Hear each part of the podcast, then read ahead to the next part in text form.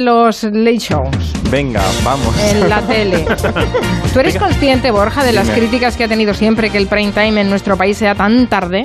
Claro, de hecho, es una de las críticas, pero está cambiando el paradigma. De hecho, Antena 3 es la cadena líder. ¿Por qué? Porque tiene sus dos grandes ofertas de prime time en un horario más temprano, que es Pasapalabra, que es el gran éxito de la televisión actual, y luego El Hormiguero, que también es el gran éxito de la televisión actual, y acaba a las diez y media, once menos cuarto de la noche. Entonces, todas las cadenas deberían plantearse. Yo ayer veía Masterchef en la 1 y digo, ¿cómo una televisión pública puede acabar a las 2 de la mañana un programa de entretenimiento estirándolo? La gente ya tiene unos horarios más tempraneros. Y hay que recordar, por ejemplo, que programas de late night como Crónicas Marcianas empezaban como muy tarde, a las once y media, once cuarenta y cinco de la noche, ya era tardísimo. O sea, empezaban cuando ahora estamos arrancando el prime time. No puede ser, eso hay que cambiar el modus operandi porque además la pandemia nos ha cambiado el- la forma de consumir televisión. Creo que quieres convocar a los oyentes a que Sí. te ayuden a este estudio a científico totalmente. Sí. Mi estudio científico, sí. Hoy, tiene, hoy está guay, hoy está guay, porque quiero preguntaros, venga, vamos a seguir aprendiendo con vosotros qué late night os marcó más, ¿vale? Yo doy cuatro opciones. Faltan, siempre falta alguno, pero he elegido lo más, más maravilloso que me ha apetecido a mí con mi dedo índice. Eh, es- esta noche cruzamos el Mississippi de Pepe Navarro, es la primera opción. La segunda opción es Crónicas Marcianas de Javier Sardá. La tercera opción es Noche H de Eva H, que fue un- la primera mujer que estuvo al frente de un late night. Y la cuarta opción es, por supuesto, Buena Fuente en sus múltiples, múltiples versiones. Perfecto, pues nada, ya tienen eh, nuestra encuesta fijada en el perfil de Twitter de Julia en la Onda. Em, para hablar de programas trasnochados, yo creo que. trasnochados con doble sentido. Sí. Yo creo que hay que poner un poquito Venga. de música a tono, A ¿no, ver. Quintanilla? Venga, a ver. Ahora hay que hablar así un poco como... Marina, ¿cómo hablarías tú como... Querido Borja, Qué bien lo haces. los programas que más marcaron mi juventud fueron Crónicas Marcianas, Crónicas de un pueblo, Marina, esta- no mientas. a ver, Quintanilla, pero que esta canción es de este porno más bien. Esto no es de noche. A ver, hay otra canción de Sola en la ciudad. A ver cómo sonaba. Mira, mira, mira, mira, mira. Esta es más de noche, más de locutora de noche. De Olas, buenas noches, Oh, España. Qué buena, qué buena esta canción. Miguel Ríos, buenas noches, España. Esto era muy Súbela. fuerte, Borja, esto era muy fuerte. Ahí, verás, verás ahora, David Martos. Verás. Mira, mira, mira. Ven a Radio Madrugada si estás sola en la ciudad, sin moverte de tu habitación. No sé si esta canción me gusta o me pone triste. Es, es, es Sola en la ciudad, que fue sintonía de un programa mítico que hizo en Telemadrid, que lo hizo Cristina Tárrega, que se llamaba, pues como la canción, Sola en la ciudad. La canción se titulaba No estás sola. Vale, pero el programa es Sola en la ciudad. Jo, ya la liado, siempre la lío. Viene a ser lo mismo. pero está sola, porque no está sola porque la radio la acompaña, pero en Sí, realidad está en su claro. habitación Claro. aburrida. Estamos, Vale, Marina, muy bien. yo- estamos sola. Eso. Bueno, ya está. Además, creo que lo repite varias veces, Miguel. Sí. Pero dice, no estás sola, pero yo solo me quedo. Es que yo estoy sola en la ciudad, entonces me quedo con eso. Bueno, Cristina Tárrega, vamos a recordarla. Venga, pon un momento de Cristina, que maja ella. Mira, mira. Soy artesano. ¿Eres artesano? Sí, trabajo por mi cuenta. ¿Trabajas con las manos? Pues sí, todo lo que hago es con las manos. ¿Y qué haces? Pues bueno, pues trabajo. Ahora mismo estoy haciendo cosas de barro. Sí, como me gusta. Pero como, como una escena de Ghost. Es que, a ver, es que- Sí, Por Estoy decir haciendo algo. barro. Sí, es de que- Ghost Sesión X. A ver, vamos a explicar algo, vamos a aportar a los oyentes. Este programa fue adaptar los programas de noche de la radio a la televisión. Ah, es y lo hicieron muy bien, con una... adaptando con una- mal, adaptando mal, no, haciendo una adaptación mala, Lo que, cutre. pa- lo que pasa es que Cristina Tárrega, desde aquí un beso, Cristina Tárrega, te queremos, te apreciamos, pero ella lo hacía todo erótico festivo, Ella es ¿sabes? voluptuosa. Ella te decía, eras, era- eh, sí, bueno, ella es que decía cualquier profesión y ella le daba el punto cachondo, no sé cómo. Artesano. Y que trabajas con las manos. Ya veía cosas que no veían el resto de espectadores. Claro. Es que- pero, Bueno, am, hablábamos, de, cruzamos el Mississippi, era tu primera opción, Sí. ¿eh? En tu Sí, encuesta. pero realmente el primer gran late night en España eh, empezó por la mañana. Esto es muy curioso, porque cuando a Pepe Navarro le, le dieron la mañana, adaptó la, la historia del late night. ¿Qué es la historia del late night? Pues poner una mesa, como un, un, escritorio, al lado un sofacito y detrás un skyline.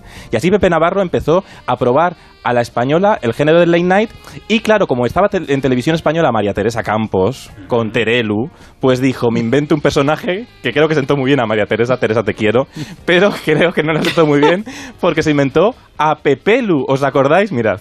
Pepelu, Pepelu, ven un momento, que tengo una sorpresa para ti. Ven, quiero decirte algo muy importante. Ven, hijo mío. Mm, Has recapacitado y has tomado la decisión de jubilarte entonces, ¿no? Sería lo mejor que has hecho desde que te metiste en los boinas verdes y te echaron porque no tenían boina para ti. Está, sie- está siempre muy simpático. Muy bien, eh, mira, todavía no me jubilo, Pepelu, pero eh, ahora hablando algo más en serio, si se puede hablar contigo en serio, tengo que decirte algo que solo un padre puede decir. Quieren casarse contigo, hijo mío. Y me han pedido consentimiento, pero tranquilo que no es una mujer, es un hombre. Bueno, Eh, tranquilo. No, no había, no, había, mm, no había reflexionado lo que nos has dicho de que ese programa eh, matinal eh, era una adaptación de un programa de Late Sí. Show, ¿no? Y Pepe Navar, y luego ya hizo, eh, esta noche cruzamos el Mississippi en Telecinco en el año 95, cuidado, es que llegaron muy tarde los late night a, a España, pero lo hizo adaptando la escenografía del late night, pero en realidad no hacía un late night a la americana, porque los late nights son de cómicos, haciendo monólogos, tenía el puntito de humor, pero luego lo que hacía Pepe Navarro era sucesos. Recordad todo lo de las niñas Sí, del gas, sí, sí, tremendo. sí. Era coger la escenografía y hacer sucesos. Hay un momento dado que Pepe Navarro se va a Antena 3, o sea, se, va, se viene a Antena 3 y en Telecinco deciden sustituirlo con Javier Sardá.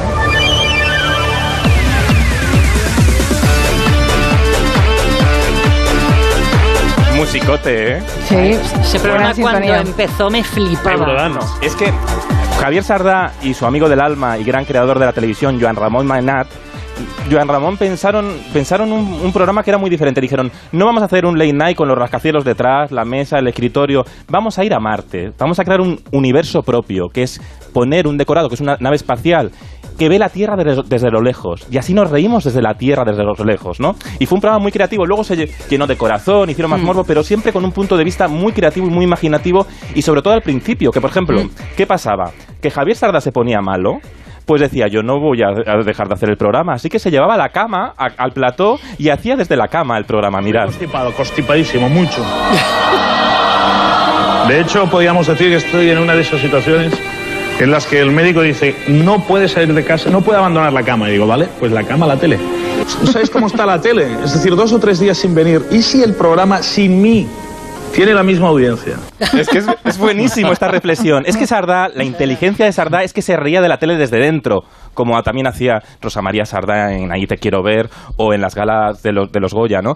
Saber hacer lo que quiere la audiencia, pero como te gusta a ti. Y eso es muy difícil. Y luego Sardá ti- tenía una cosa en Crónicas Marcianas que cuando Latre venía con la imitación, él se reía de la imitación como un espectador más, ¿no? Oíamos la risa de él o de Jorge Salvador, que era también subdirector del programa, y ahora hace el hormiguero con Pablo Motos, y te, te- te contagiaba de que ellos estaban disfrutando lo que estaban haciendo, aunque a veces el programa sí que llevó por cauces del Telecinco más del conflicto, del reality show, ¿no?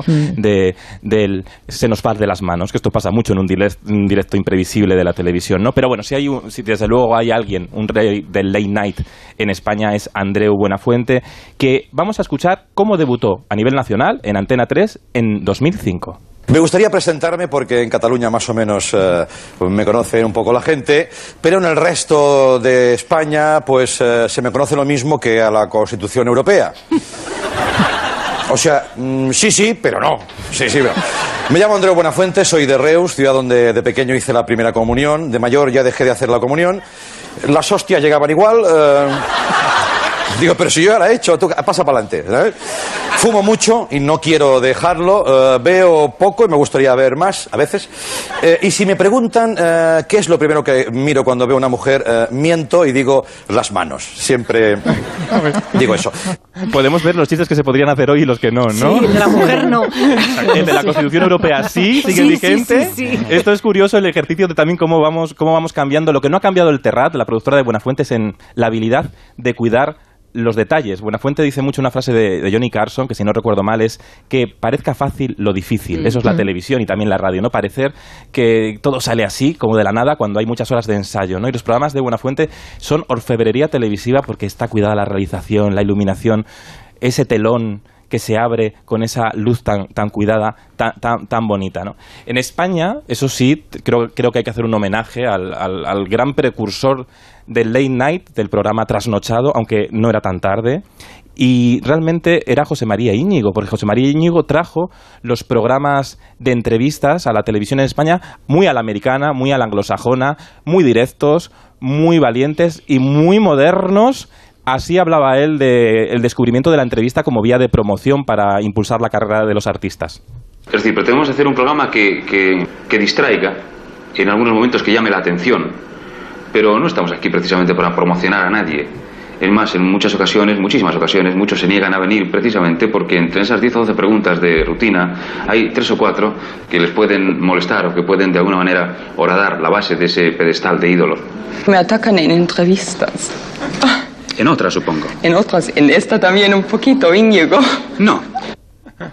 Oye, pero una Sí, cosa, sí, el una, gran José María Íñigo, una sí. cosa de Íñigo muy, muy, muy, muy importante era la capacidad de ser muy rápido de reflejos e incluso esqui- esquivar la dictadura de la, la censura de la dictadura. Programas en riguroso directo, como se llamaba directísimo en el año 75, que claro, que como a Sardá también se le iba de las manos, como pasó con dos toreros, mm, Paco Camino y Palomo Linares, que empezó aquello como una entrevista un- mm, y, y bueno, uno dijo que era el otro muchacho, mira, mira. Palomo. Yo soy un tío, a lo mejor Oye, más que tú, 20 no, se de- refiere- se refiere a la edad. No. Oye, ten cuidado la Bueno, cosa, pues no no, pues no te vaya a pasar, ¿eh? Momento, mira, esto, momento. esto- mira, Si me permitís- Aquí hay, aquí hay unos Si me permitís los dos. hay, 14 o 15 millones de habitantes. Mucha gente, pero por eso hablando, no- no me perdona, llames mira, muchacho. Pero una cosa, mira, ¿Me mira permitís los dos, por favor? Ahora mismo, en la puerta, nos partimos la boca en la puerta, no, delante No, de la no, gente. eso- ¿Por qué no eso merece sí, la pena? eso sí, ¿Eh? eso ¿Comprendes? sí, Vale. ¿Me ¿Eh? permitís los dos? Aquí delante de la gente no, no viene aquí nada porque es una Por propaganda favor, aquí grande eh, para ninguno, No, no, no necesito propaganda ni tú tampoco. Por favor, Así que yo si me permitís los dos. Eh, yo creí que yo mandaba aquí en el programa, pero me Perdóname, temo que pero no bueno, no puedo permitir porque yo, lo primero que Eh, de mis compañeros los respeto a todos. ¿Me? Y a ninguno le llamo muchacho. No, yo entiendo que no ha habido ninguna mala intención y que es únicamente Porque la diferencia de edad. ¿no? La Porque me diferencia de arrimo edad. al toro y cuando me arrimo al toro, sabe- y además, si ella quiere, donde quiera, a la calle o con el toro, donde quiera. Yo sé dónde. bueno, bueno. Eh, en el toro y en una plaza creo que es donde se miden los hombres y ustedes se han medido tantas veces. Por eso mismo Ay. no puedo permitir que me llamen muchachito. Esto Por, por llamarlo muchacho. Muchacho. llama muchacho. Es un- desde luego que la- aquella televisión y esa televisión de hoy también hace un retrato del país en cada momento. El plano continúa, era realizado Fernando Navarrete, que es uno también de los grandes realizadores, Mm. y movía la, movía la cámara y se veía como los dos toreros salían del plató que estaban a punto de pegarse de leches. Esto, luego luego lo, de, lo de Sálvame, cuando enseñan el pasillo, dicen, esto lo hemos inventado nosotros. Esto ya en el año no. 75 ya sabía. Esto ya se, ya se había visto, sí, sí. Me encanta Íñigo. Yo pensaba que en el programa mandaba yo. Sí, pero no. Ay, ¿cuántas veces no se ha pensado eso en un programa? ¿Tú lo piensas mucho, Mari Carmen? No, nunca, jamás. A mí no me llame, no me llame muchacho en la mesa, ¿eh? No me llame muchacho, ¿eh? Pues a mí, ¿qué queréis Ay, que os diga? Me podéis llamar muchacho lo que queráis. Porque estoy en la crisis de los 40. Bueno, Chicarrón del Norte, que te vaya a resolver tu, Ah, vale. tu encuesta para que A vayas haciendo ese libro que va a ser una segunda Sí. entrega de las historias de la Sí, tele, ¿no? Sí, va a triunfar. Pues que sepas que el, eh, reconocen los oyentes que el eh, late show que más los ha marcado es Crónicas Marcianas con el 47,3% de los Bueno. votos, seguido de Cruzamos el Mississippi con el 22, Buena Fuente con el 20,9 y La Noche H que es una pena porque lo hacía súper bien Eva H, el Genial. 9,9% de, de los votos. Noche H, que es un programa pre- precursor de lo que hace ahora el intermedio, por ejemplo, de Sí, sí, Wyoming. por ejemplo. Y hay que decir que tenemos una audiencia muy buena para los anunciantes, porque es muy joven, porque ha elegido Crónicas Marcianas, que es un programa que de los, de los 80, 90, oye. Sí, sí. Hasta el martes, Adiós. Borja Terán, adiós.